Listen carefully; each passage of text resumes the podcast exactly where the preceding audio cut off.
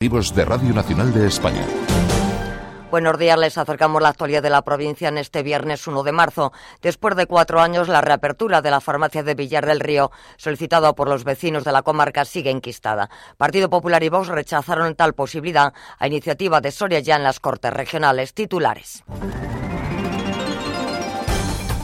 El Grupo Socialista en el Ayuntamiento del Burgo de Osma ve complicado que se liciten las obras del nuevo centro de salud al reducirse la partida de la Junta en los presupuestos para el 2024. Unos 300 padres de la provincia se han organizado para impulsar una asociación que apuesta por regular y restringir el móvil en los centros educativos. El sector ganadero de extensivo de Asaja, UPA y COAG se concentra esta mañana ante la delegación de la Junta y la subdelegación del Gobierno para exigir la revisión de diversas trabas que merma su actividad. La Consejería de Movilidad destina medio millón de euros para la construcción del nuevo puente a la salida de Almazán en la CL101 que se derrumbó debido a las últimas nevadas. En deportes, el Numancia buscará este fin de semana ante el Villanovense volver a la senda de la victoria en un momento clave en esta recta final de la liga.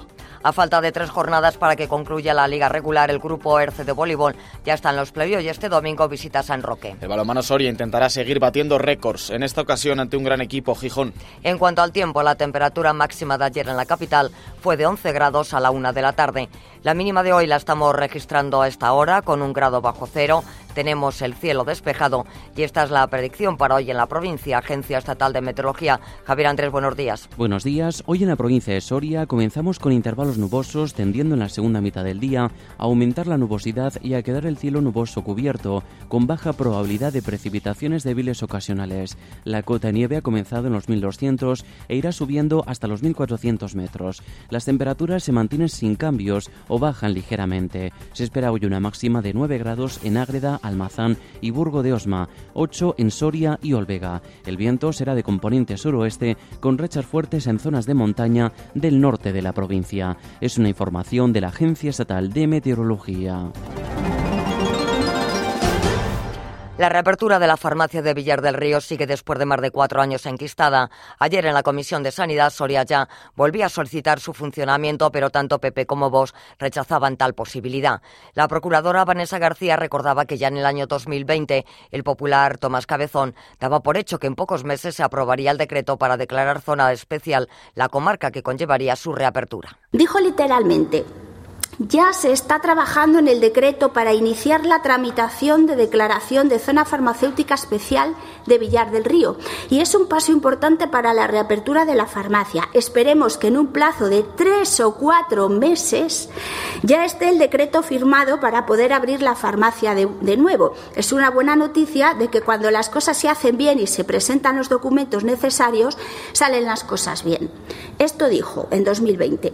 Bueno, pues eh, no han pasado cuatro meses, sino cuatro años y todavía no se ha abierto la farmacia petición que era apoyada por todos los grupos de la oposición. Desde el Grupo Socialista, Jesús Puente lamentaba que la Junta lo que pretende después de tantos años es que los vecinos dejen de pelear por este servicio. Una plataforma ciudadana que exige un trato adecuado a sus necesidades, una población que se vuelca por mantener un servicio y, sin embargo, el Partido Popular, la Junta de Castilla y León, espera pacientemente a que se extinga la revuelta ciudadana y con un poco de suerte la despoblación siga avanzando y ya se elimine el problema. Para Vox, con el botiquín tres días a la semana, las necesidades están cubiertas. Susana Suárez. Creemos que la accesibilidad de la población a la dispensación de la medicación en los establecimientos farmacéuticos está garantizada y que hay que seguir, por supuesto, garantizando. Desde el Grupo Popular se ha insistido en que la Consejería trabaja en ese decreto. María Ángeles Prieto. La Junta tiene la voluntad de seguir trabajando para incluir a Villar del Río como zona farmacéutica especial. Pero quiero recordarles que en su momento, cuando se produjo este cierre de farmacia, ya era zona de farmacéutica especial. Y aún así se produjo el cierre, a solicitud y voluntad del propietario. La Junta no cerró ninguna oficina de farmacia. El Partido Popular presentaba una enmienda de sustitución que no fue admitida por Soria ya. Vanessa García. No podemos aceptar la enmienda porque es que no dice nada. Eh, garantizar la accesibilidad de la población de Villar del Río ¿Qué es? El, botiquín que hay, que como he dicho ya, tres días, una hora y veinte. Eh, es que, es que eso ya lo tenemos y seguir garantizando eso no, no es lo que pretendemos ni nosotros ni los vecinos de esa zona. De verdad se garantiza cambiando las cosas. El Grupo Socialista en el Ayuntamiento del Burgo de Osma no es optimista de cara a la construcción del nuevo centro de salud de la localidad, un centro que se comprometió a realizar la Junta en el año 2009 tras haber cedido la parcela al consistorio y que para este ejercicio el Ejecutivo Regional ha reducido en 19.000 euros la partida para ese proyecto. Creen que el compromiso de representantes de la Consejería con el alcalde del Burgo la semana pasada para licitar y adjudicar este año es imposible con esa partida y así lo expusieron en el Pleno del Consistorio. José Peñalba, portavoz del Grupo Socialista. El alcalde se limitó a decir que confiaba en la palabra de la Junta y nosotros vemos que es poco ambicioso porque el mismo día que tenían la reunión teníamos también los presupuestos de la Junta de Castilla y León encima de la mesa.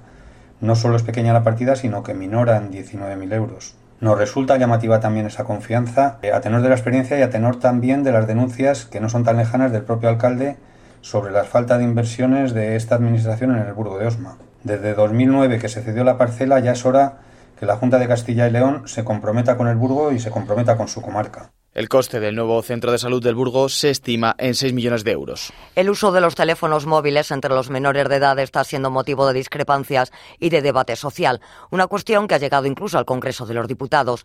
Padres y profesores están creando en todo el territorio nacional asociaciones que piden que se restrinja la utilización de smartphones en los centros educativos.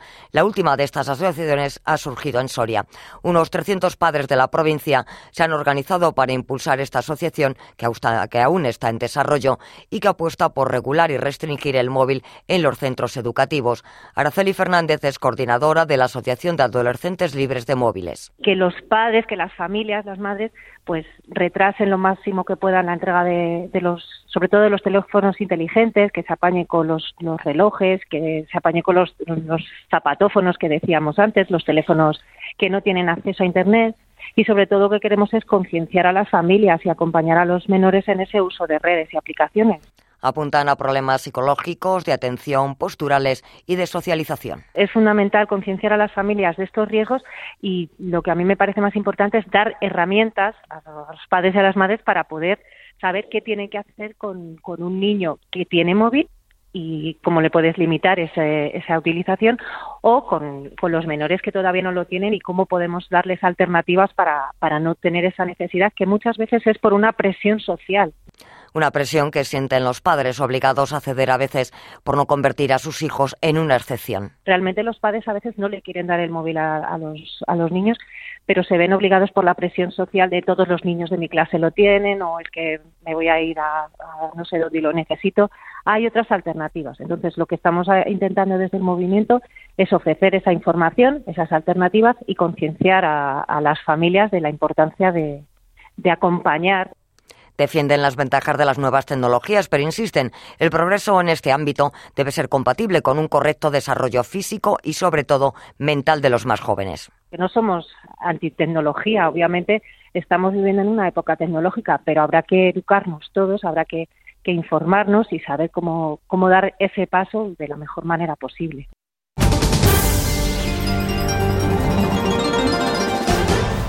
Los ganaderos sorianos de las sopas Asaja, Opa y Coa se concentrarán ante la delegación territorial de la Junta y la subdelegación del Gobierno. Con ello quieren poner de manifiesto la grave situación que atraviesa el sector de la ganadería extensiva, vital para la provincia. Reivindican la revisión del coeficiente de admisibilidad de pastos y repescar los datos del 2022 para el cálculo de las superficies, la modificación de la normativa de sanidad animal, facilitando la actividad natural de las explotaciones y sanidad de animales. También aumento de las autorizaciones para la alimentación de necrófagas para evitar los ataques al ganado y control de la fauna superpoblada que está provocando, aseguran, la transmisión de enfermedades. La Consejería de Movilidad destinará medio millón de euros en la reconstrucción del puente a la salida de Almazán en la CL101, puente que ayuda a salvar el río Morón. La borrasca Juan provocó daños en los cimientos de uno de los estribos del puente que llevó a su derrumbe, por lo que se va a demoler y reconstruir la estructura para que a la mayor brevedad posible pueda transitar el tráfico en esa zona. En sucesos, la Policía Nacional ha detenido a un hombre de 32 años como presunto autor de varios delitos de estafa al utilizar la identidad de tres vecinos de Soria para comprar seis móviles de alta gama. El detenido contactaba con una compañía telefónica haciendo pasar por un cliente para comprar dos teléfonos. La dirección facilitada para la entrega de los paquetes era la misma que la de la vivienda real de la persona suplantada. Una hipótesis apunta a que el presunto autor esperaba en las inmediaciones del domicilio para abordar al repartidor y hacerse pasar por el perjudicado para recibir la entrega del paquete. La Policía Nacional señala que también podría ser que se pusiera en contacto con la empresa para cambiar la dirección de entrega y así poder conseguir los terminales telefónicos en su propia casa. La Policía Nacional también investiga un hecho similar cuya víctima sería un vecino de Almazán, por si estuviera relacionado con los hechos acaecidos en la capital. El polideportivo principal del Burgo de Osma reabre hoy sus puertas después de cuatro años de obras y más de un millón de euros invertidos en diferentes fases. Mejoras comenzando por la reparación de las cubiertas y el aislamiento de todo el edificio, mejorando las salidas de emergencia, climatización y nuevo mobiliario. En próximos días se adjudicará además la renovación del pavimento de las pistas de tenis y polivalente, así como la puesta a punto del vallado que tiene un coste de 110.000 euros. Los protagonistas de la reapertura esta tarde del polideportivo del Burgo serán los niños que participan en los Juegos Escolares, los de la Escuela de Fútbol y del Sporting Uxama. Radio 5. Deportes. El Numancia continúa en la pelea por subir a Primera Federación. Tiene en estos momentos 39 puntos, a solo 3 del líder, el San Sebastián de los Reyes. Eso sí, los rojillos no han ganado en sus últimos tres partidos. Dos derrotas y un empate en la última salida, que sin embargo dejó satisfecho al entrenador.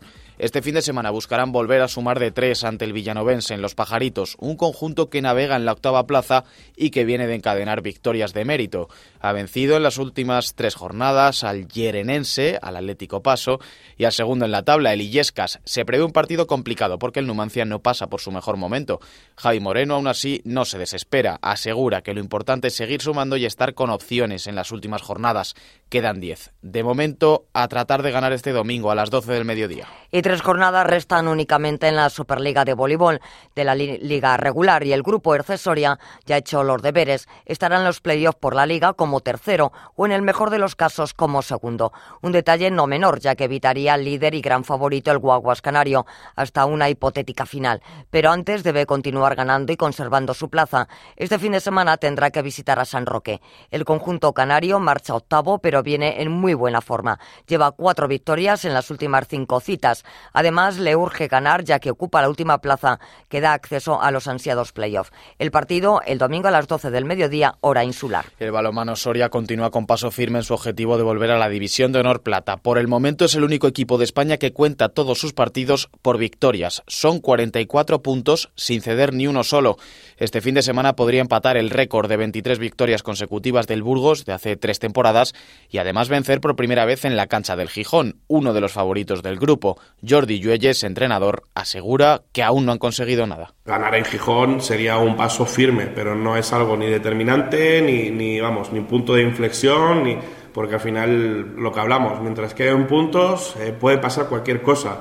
Pueden venir de repente muchas lesiones, pueden venir una plaga, puede venir lo que sea. Fíjate Burgos, que sostiene pues esas 23 victorias seguidas eh, ganando y de repente apareció lo del COVID y tiró todo por la borda. Sobre las opciones de los amarillos frente al equipo asturiano, cree que tienen muchas posibilidades si son fieles a su estilo. ¿Qué necesitamos? Pues eso, sentirnos mm, sólidos en el que es el trabajo defensivo, sobre todo que no dudemos, que sintamos, nos sintamos pues con ese ritmo de piernas como vimos en la semana pasada aquí contra Valladolid.